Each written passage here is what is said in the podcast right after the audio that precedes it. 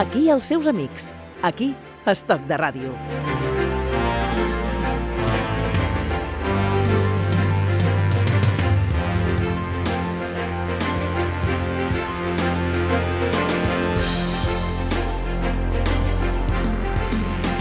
Gregorio Luri es sobre todo un profesor, Maestro, maestro. maestro, maestro de escuela. ¿Dónde está la diferencia entre profesor y maestro de escuela?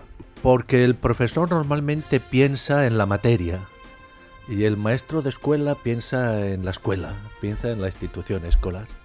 Y eso me parece relevante. Yo además cada vez me reivindico más. ¿eh? Yo creo, yo me, me afirmo, especialmente en esta situación. ¿eh? Creo que hay que reivindicar el papel del maestro de escuela. ¿eh? Yo eh, me parece que es el título más noble que tengo.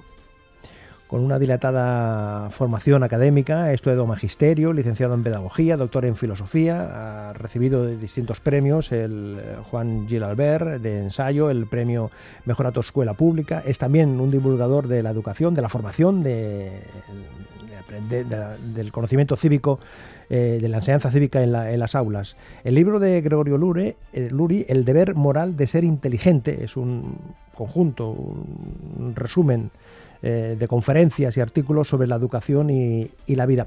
¿Por qué el, el juntar ahí en, en un, en un libro este conjunto de, de reflexiones que han ido apareciendo en distintos momentos, en distintos lugares? Pues porque el editor de plataforma es una persona extraordinariamente insistente y, y en un momento determinado le dije, mira, escucha, tengo esto, no tenía tiempo para escribir y además estaba en otra historia.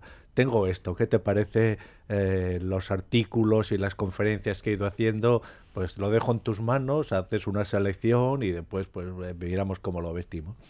A él le pareció bien, la selección que hizo a mí me ha parecido magnífica y entonces descubres también que aquello que has ido haciendo de manera dispersa, al reunirlo en un volumen, tiene una, una personalidad eh, propia, ¿no? Y un matiz distinto. Y, me gustó, me gustó la idea. Miraba y en el libro, El deber moral de ser inteligente, hay un prólogo, estamos hechos de palabras, primera parte. Sí. ¿Qué, qué quiere decir esto de primera parte? Es decir, que hay una segunda parte eh, que está en, en algún sitio Sí, sí, esperando. está al final del libro. Está al final, Está correcto. al final del libro cuando intento pues sacar las conclusiones De todo lo dicho anteriormente. exacto. Y por y además eso si quieres una estrategia retórica para configurar para perfilar mejor la unidad del libro y que no sea una dispersión de cosas sueltas, ¿no? Hijo mío, estudia para que puedas presentarse en cualquier sitio. Efectivamente, ¿eh? efectivamente. sí, Eso, sí. eso es una expresión que le dijo su madre, ¿no? Y que, y que con el tiempo, pues eh, creo que nos pasa a todos a partir de una cierta edad, a partir del momento en que nuestros hijos comienzan a tener sus propias familias y tú adquieres ya una perspectiva amplia sobre la vida y vas situando a tus padres en el lugar de honor que les corresponde. Eh, yo creo que es la mejor eh, definición sobre la educación que, con la que me he encontrado en mi vida. Y me he leído muchas, muchas, muchas cosas, ¿no? Es decir, estudia para que puedas presentarte en cualquier sitio. Y en cualquier sitio quiere decir cualquier sitio. Por lo tanto, que puedas moverte con naturalidad y educación con un vagabundo y con un príncipe. Es decir, eh, no se trata de que eh, estudias para que asciendas a no sé qué niveles, ¿no? Sino para que te puedas comportar con naturalidad, sea cual sea la persona que tengas delante. Yo no conozco mejor definición de lo que es la educación. ¿Y usted cree que nos estamos educando eh, en el día a día en ese concepto de presentarnos ante cualquier sitio? ¿O nos estamos educando o nos están educando hacia el triunfo, hacia el éxito, hacia el reconocimiento social, público? Eh, La educación siempre es compleja, es nunca tendremos la respuesta exacta ni de, cómo conseguir una persona, eh, cómo conseguir la realización de nuestros sueños educativos. Además, especialmente en el presente, en el que hay una pluralidad de opciones sobre lo que es una persona realizada. Digamos que eh, el pluralismo se ha convertido, es, y está muy bien que sea así, un valor constitucional supremo, sería eh, bastante iluso pretender dar forma, dar de manera uniforme, valga la redundancia, a una, a una definición de la educación, ¿no? Ahora bien, yo lo que me planteo aquí básicamente es, sea lo que sea la que la sociedad te ofrece, tú tienes una responsabilidad con tu propia educación, asúmela. Porque eso básicamente es ser educado. Es decir, eh, tomar las riendas de tu, propia, de tu propia vida. Eso es básicamente ser educado. Creo más en el deber de educarse que en el derecho a que nos eduquen. Interesante. Em, uno de los objetivos de este conjunto de eh, conferencias, de textos, de, reflexiones de Gregorio Luri es eh, hacer divulgación de la educación, de la vida. Mira, desde, primer, desde un primer momento yo no me he propuesto decir nada nuevo. Yo no quiero decir nada nuevo, no quiero eh, escribir cosas diciendo tengo una aportación esencial, más aún cuando creo que tengo alguna idea original, la pienso bien porque a, ver si es original, ¿no?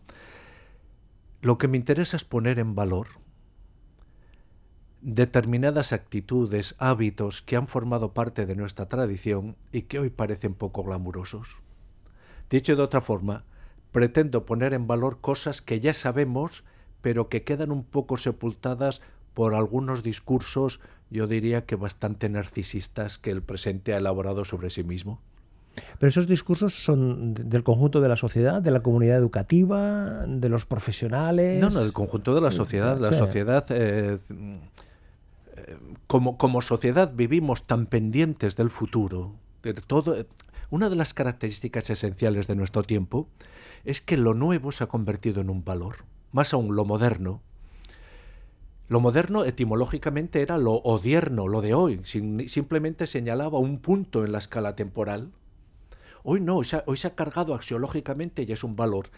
Si alguien le dices que está equivocado, te dirá, bueno, es mi opinión. Si le dices que está anticuado, es muy probable que se enfade.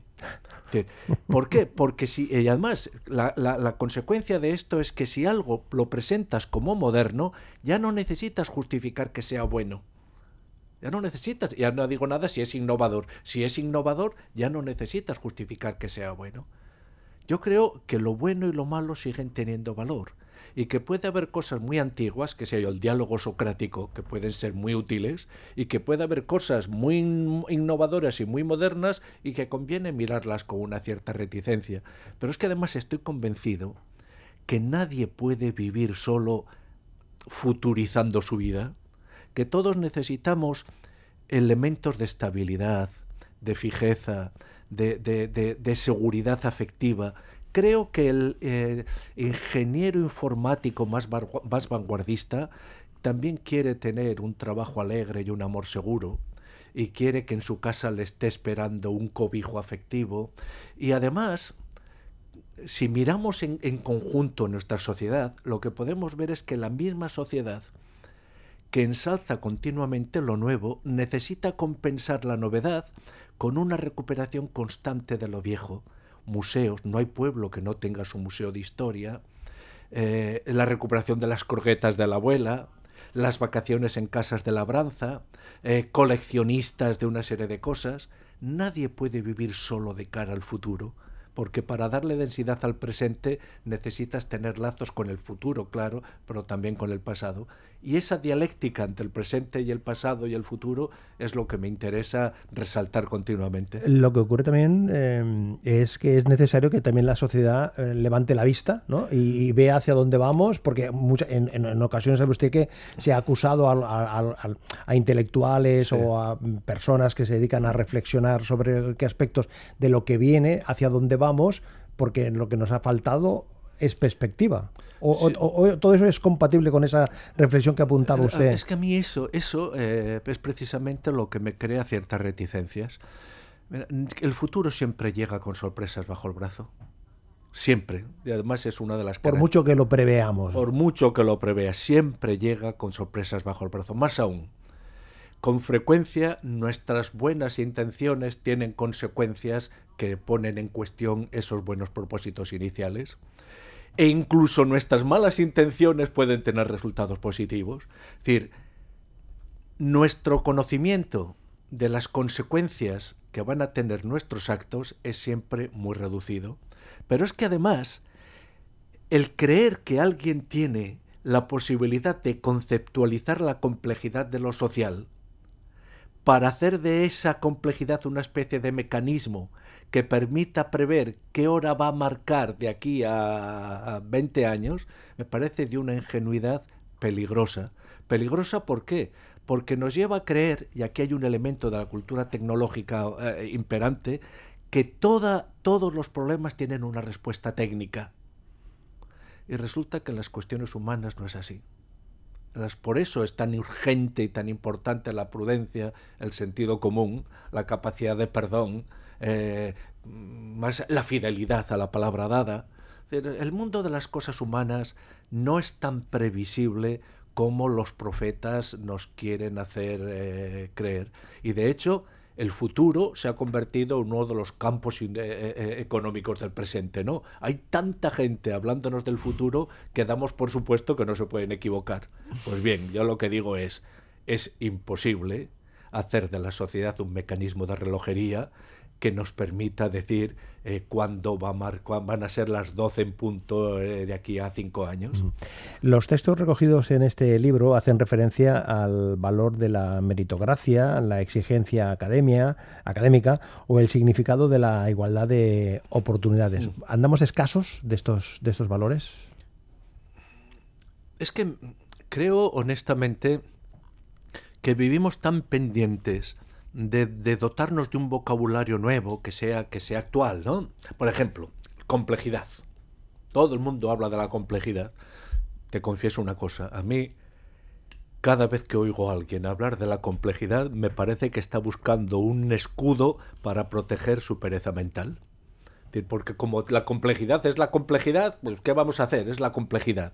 No, O paradigma, cambio de paradigma. Demonios, llevamos cambiando de paradigmas no sé cuántos, no sé cuántas décadas, ¿no? Hay toda una serie de vocabulario muy beato que nos lleva a despreciar lo que es la sabiduría propia del lenguaje que hemos heredado. Y en eso del lenguaje, en esas expresiones que usted utilizaba, los medios de comunicación juegan, jugamos un papel clave. Hombre, porque hay que ser moderno, hay que ser moderno, claro, hay que ser y tenemos que decir complejidad, ¿no? nunca, nunca hemos, hemos desgastado las palabras tanto como ahora, ¿no? Continuamente estamos y en educación, ya no digamos, es decir, cada cuatro años se renueva el vocabulario pedagógico y me parece que políticamente también, cuando vas sobre todo por las universidades, y oyes determinados discursos, dices, estos son discursos arcanos para iniciados.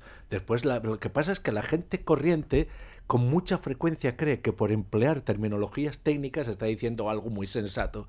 Cuando no hace mucho en una escuela escuché a una madre decirle a otra que sus dos hijos estaban interactuando muy bien, a mí eso me parece que es una pérdida, porque eh, eh, demonios estaban jugando.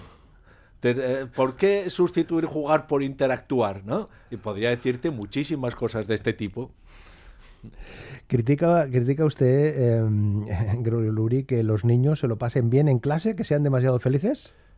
No, yo no creo. Me, parecería, me parecería absurdo defender que se lo pasen mal. La pregunta sería, ¿cree usted que los niños se lo pasan bien o demasiado bien? A ver, eh, una persona, un profesor que tenga por objetivo hacérselo pasar mal a los alumnos eh, debe estar fuera de, que no entre, que no entre. Yo no intento para nada. Eh, lo que sí que creo, lo que sí que creo es primero, voy a decir algo muy poco pedagógicamente correcto, pero como yo provengo de una familia muy humilde, muy muy humilde, que sé lo que supone incluso la ruptura afectiva que supone el, conocimiento con respecto a tu medio familiar. Defiendo algunas cosas que no están de moda, pero las defiendo de una manera muy firme. Primero, que no hay alternativa pedagógica a los codos. Puede haber complementos todos los que se quiera, pero los codos siguen siendo una herramienta imprescindible si uno quiere enfrentarse personalmente a un problema. Segundo, que la disciplina es un arma de equidad social extraordinaria, que allá donde hay disciplina, el que más beneficiado sale es precisamente el que proviene de medios culturalmente más pobres. Que la autoridad, la autoridad entendida como la confianza del alumno de que esa persona que está ahí es alguien que le pueda ayudar para superar sus problemas. Eso yo lo que entiendo por autoridad, ¿no? De la misma manera que creo que el niño necesita confiar en su padre para, para combatir los monstruos que hay siempre debajo de la cama, el alumno necesita confiar en el maestro para combatir sus problemas y sus dudas, pues bueno, la autoridad del maestro me parece que es esencial para que el maestro, para que el alumno pueda enfrentar sus, dificultades. Entonces, el querer hacer de la escuela algo así como una, ¿cómo te? Un splay en el que no lo pasamos muy bien porque el objetivo es divertirse, me parece que es poco sensato, porque acabas beneficiando a aquellos que en casa están siempre haciendo deberes. Es decir, simplemente entre, yo eso me lo he estudiado con, con, y además de manera muy sistemática y he dedicado muchas horas. La cantidad de palabras que oye un niño de una familia culturalmente sofisticada, comparada con la cantidad de palabras que oye un niño de una familia culturalmente pobre, es más de mil palabras por hora.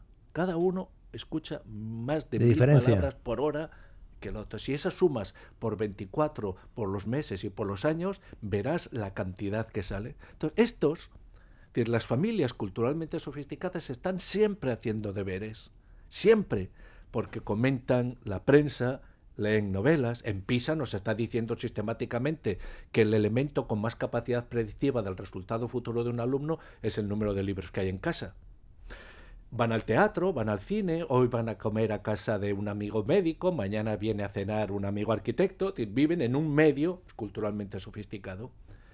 ¿Cómo compensamos la pobreza de origen de los que llegan allá?